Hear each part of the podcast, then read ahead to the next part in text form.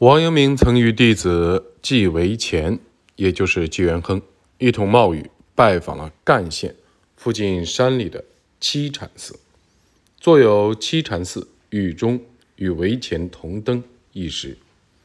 在诗里，王明表达了自己对那些闭关度日的山中高僧的以羡慕之情，以及希望自己能拥有如整日在沙滩上嬉戏的海鸥般的闲适之境。当时一位名叫天成，从学于王阳明的同乡告病东归，打算隐居静养，于是向王阳明求书。王阳明便作诗一首，赠与他。在诗中，王阳明盼望能生活在山林里，结庐于扶风，垂钓于涧湖，过上脱俗的生活。日后若能踏访神仙所居之所，或有缘相遇于云中，实乃一大快事。与此同时，与山中亲游的陈维俊也要返乡。为此，王阳明作《留陈维俊》，表达了抛却此等幽静，返回尘土是很苦的这种想法，打算挽留对方。诗文中还道出了王阳明心中的不舍之情。闻说东归。欲问舟，亲游方此复离忧。却看阴鱼相掩至，莫道山林独苦留。霹雳岩高兼得月，桂花香满正宜秋。烟霞到手休轻至，尘土屈人亦白头。前文中曾提到过，王阳明创作《茶寮爱碑记》一事。而此时，王阳明又以《茶寮记事》为题作诗一首。在这首诗中，王阳明表达了自己对谢安风雅、诸葛孔明神武、孔孙子全师毕敌和严子陵垂钓这些境界的向往之情。万壑风泉秋正哀，四山云雾晚初开。不因王室兼程入，安得闲行？向北来，登舍未防安石信。安石指的是东晋政治家谢安，字安石。安石在自己的故乡会稽的东山悠然自得度日，曾参与过以王羲之为中心的风雅游，其集会以《兰亭会》而著称。后来，安石受朝廷所邀，担任宰相。据说，在敌国大军压境之时，他还在东山和人悠然对弈。王阳明在诗文中表达了自己也能登涉山间，与安石同境的心情。紧接着上句，王阳明又吟道：“纵情图献孔明才，弃身以逆全师日。”在这两句诗里，王阳明为自己没有诸葛孔明般的兵法。而感到惭愧，表达了他对神武不杀兵法的羡慕之情。同时，他又表示，即便自己辞去官职，也期盼有朝一日能不费一兵一卒，就让贼寇全面的降服。在向中原扩张蜀国势力之前，孔明欲出后患而先征讨南蛮，但在南征过程中，孔明并未专制于杀戮的手段。而采取了温和的感化策略，七次擒获又七次放走南蛮酋长孟获，最终让对方甘心臣服。这可谓神武不杀兵法。后来，孔明得以举全国之力与北方中原的曹操抗衡。王阳明认为自己的此番作战未能达到神武不杀的境界。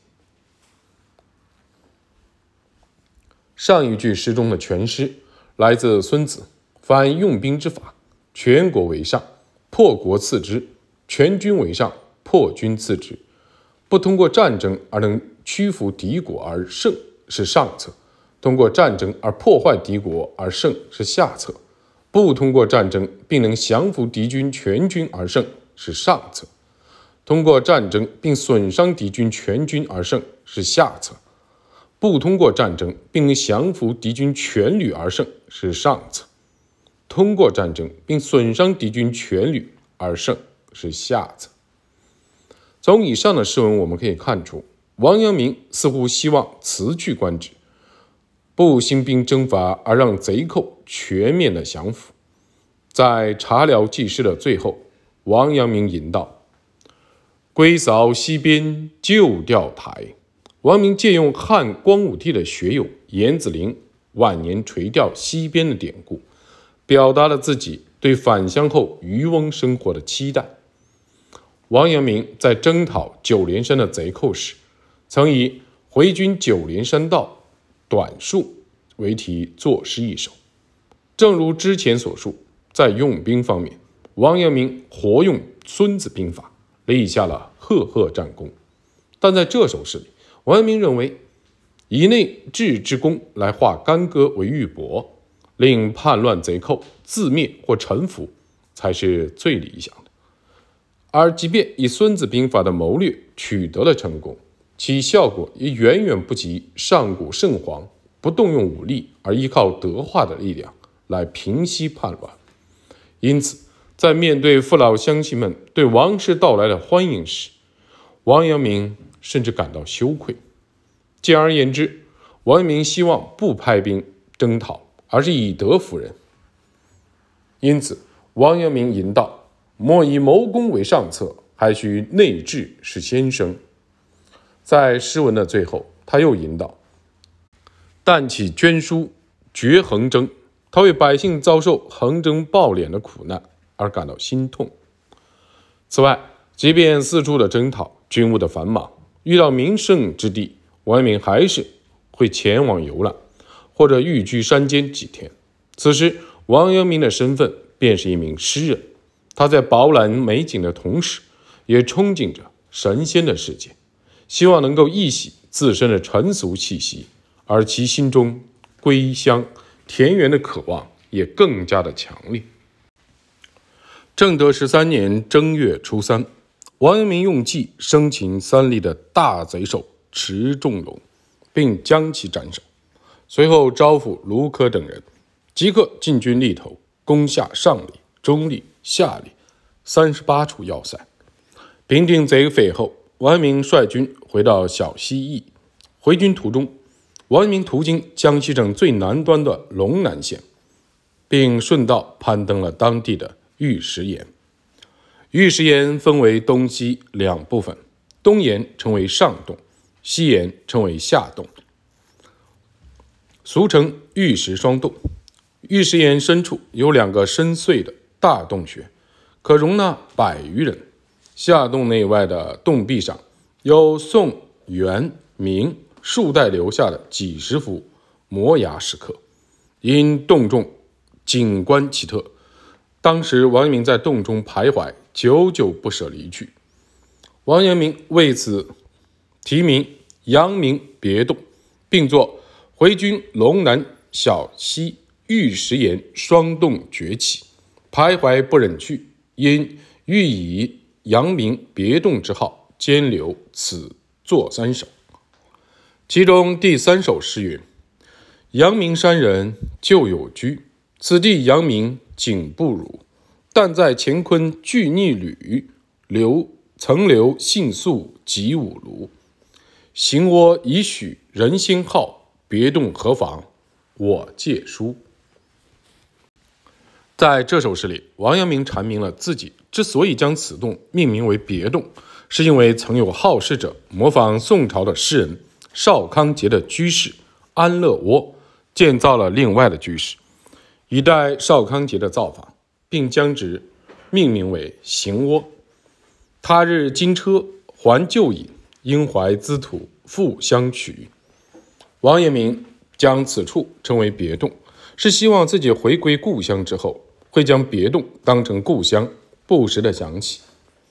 世间共有三处阳明洞，分别是会稽山。阳明洞、龙场的阳明小洞和龙南的阳明别洞，在第一首诗中，王阳明讴歌战事结束以后，流民回到旧日家园，在温暖的春天开始农耕景象的同时，表达了自己渴望到别洞的仙境中隐居的愿望，并表达了浓浓的思乡之情。此外，王阳明追忆当年严子陵钓鱼的情景，在第一首诗中吟道：“两斗高明行日月，九关深黑避风雪。头簪最好织毛地，炼土幽怀旧钓台。”在第二首诗中有这样的诗句：“天桥故应非斧凿，画工无乃太安排。欲将点色协同贯，就揽春云结小斋。”王阳明将眼前的奇景归功于造化之妙，视别动为仙境，并追忆当年孔子的门人曾点，表达了自己希望能够携琴带同，结庐于此的心愿。其后，王阳明再次造访别动，作《再至阳明别动行太守运》二首。第一首讲述了他来到仙境之中，想要向仙家学习超脱俗尘，静坐以倾城其心，却总是没有机缘。自己整日为世事所羁绊，陷入追逐虚名之中，实在惭愧之至。他还批评自己。总是无法专注于静坐。在第二首诗中，王阳明表达了这样的苦闷：游遍各地的山水是自己平生所向往的，但如今被尘世所羁绊，无法实现这一愿望。他希望自己能像《论语》中讲述的长举、桀若一样，并肩耕田，追寻隐士之道。但这一心愿也无法实现。因为自己总是整日忙于军事，可是自己又没有诸葛孔明神武不杀的才能，不能像诸葛孔明那样七擒七纵、南蛮的酋长，最终让对方心服口服，自己的学说不被世人所接纳，而自己的只能像吃货一样蜷曲着身子，暂时的蛰伏。世人所热衷的功名利禄，对自己来说如同蜗牛角一样渺小。无意义，所以自己也没有必要刻意去踏访山水，避开浮名。这两首诗都表达了王阳明心中对归隐生活的向往。此外，王阳明还作有《夜作偶怀故山》，表达了自己的归乡之心。在这首诗里，山中动物的啼叫、老友送来的书信，都勾起了他心中的乡愁。其后，王阳明又作《怀归二首》。在第一首诗中，王阳明谈到，以经世济民之功来追求封侯，并非自己的本心，自己所追求的只不过是自身的安闲罢了。自己的心愿是能够在那些自由的隐者、神佛所居住的地方生活。其中有“狼烟信息昆阳患，离侧空怀起国忧”这两句是说。在此番战事中，幸好没有如光武帝与昆阳大破王莽军般的激战，自己见识太少，难免会以浅见读人，但心中也有杞人忧天般的愚蠢的担忧，无法轻易的放心。两句诗文中，表达了王阳明对宁王陈豪叛乱之师的预测，而第二首诗中吐露了王阳明。虽然自觉年迈体衰，但仍然梦想着定居隐者所居住的茅屋而安闲度日，但又无法摆脱尘世间的羁绊的痛苦。当时，王阳明的叔父王尧到赣州和王阳明相聚，在赣州逗留了三个月之后，王瑶启程返回了故乡余姚。为了给德生叔父饯行，王阳明作诗一首。送德生叔父归姚。据该诗的序来看，临别之时，王瑶曾对阳明说：“秋风纯庐，之子之心无日不切。然时事若此，恐即未能托。吾不能四子之晚归州，五星归。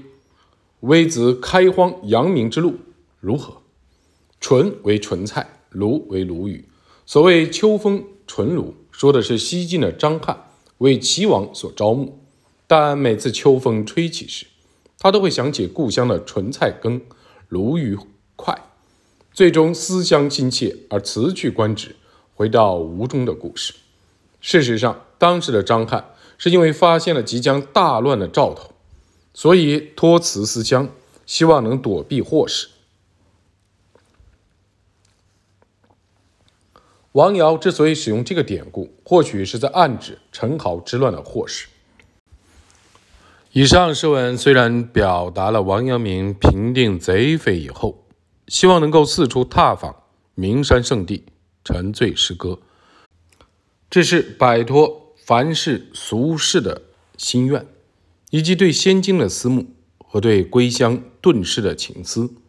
但身为儒者，王阳明的心中又对饱受战乱之苦的民众抱有怜悯之心，对即将到来的祸乱。感到忧心忡忡，这又与他隐居讲学的心愿相违背。正德十三年，王阳明在写给门人陆元敬的书信也说道：“区区两书此起，尚未得报，决意再不允则三，三不允则五，则六，必得而后已。”由此，我们可以体会到。当时王阳明渴望归乡讲学是何等迫切。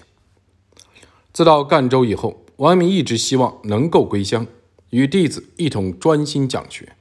此外，在离开故乡时，王阳明将养子郑宪的教育托付给门人，所以王阳明也时常的惦记着对郑宪的训导。王阳明作《是宪耳》，为郑宪列举了为人修德所需要做的事情。并且在诗文最后谆谆教诲，王阳明的教训之词与其心学为宗的思想是一致的。这段训子的诗文，不论古今中外，皆可借鉴，故而全文摘录。幼儿曹听教诲，勤读书要孝弟，学谦恭循礼仪，节饮食戒游戏，勿说谎，勿贪利。勿任情，勿斗气，勿责人，但自治。能下人，是有志；能容人，是大气。反做人，在心地。心地好，是良事；心地恶，是凶类。辟树果，心是体；体若坏，果必坠。吾教汝全在事，汝提听，勿轻弃。